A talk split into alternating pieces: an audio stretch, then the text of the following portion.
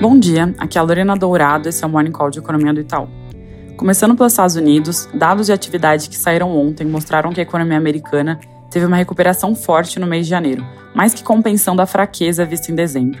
As vendas no varejo cresceram 3% no mês, exatamente em linha com a nossa projeção e acima do consenso que esperava alta de 2%.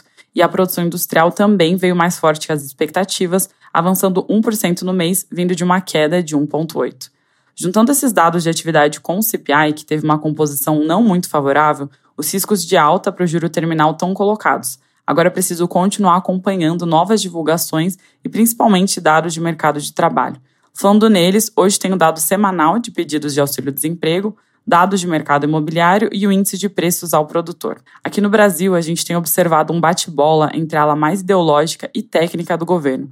A primeira mantendo a postura crítica ao Banco Central, enquanto a última tenta apaziguar os ânimos. Esse embate não tem uma resolução no curto prazo, mesmo depois de gestos mais conciliatórios por parte do presidente do Banco Central. Ontem, inclusive, Campos Neto falou em um evento de comemoração dos 130 anos do Tribunal de Contas da União, levantando a bandeira branca ao reconhecer os esforços fiscais que estão sendo feitos e também a necessidade de se unir responsabilidade fiscal com social. Essa trama parece chegar num momento crítico, que é a reunião do Conselho Monetário Nacional hoje. Mas o ministro da Fazenda já confirmou que mudança de meta de inflação não entrou na pauta dessa vez. Falei dessa vez porque ainda há o risco de ser pauta nas próximas reuniões, lembrando que o CMN se reúne mensalmente. Indo para um tema também muito importante, o ministro Haddad antecipou a divulgação do arcabouço fiscal, que vai substituir o teto de gastos para março mas alguns jornais reportam que as discussões ainda não estão muito maduras no campo técnico. O secretário do Tesouro, Rogério Seron, em entrevista ao Valor, diz que a nova regra fiscal vai ter crescimento das despesas vinculado à variação da receita. Ele também disse que aumentos reais de salário mínimo e nominais de servidores terão que caber no orçamento.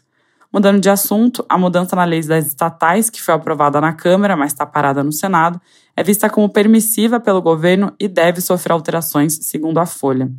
Relembrando aqui, a proposta que a Câmara aprovou no ano passado reduz o período de quarentena de figuras políticas ocuparem cargos de alto escalão de empresas públicas.